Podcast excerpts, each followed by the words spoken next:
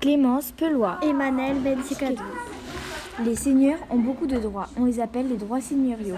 Il y a le pouvoir de justice, ce qui veut dire que le seigneur rend la justice dans sa seigneurie. Il y a aussi le pouvoir économique, ce qui veut dire que le seigneur peut obliger les paysans à payer des impôts comme ceux qui comme comme les banalités qui paie le paysan pour l'utilisation du four et du moulin.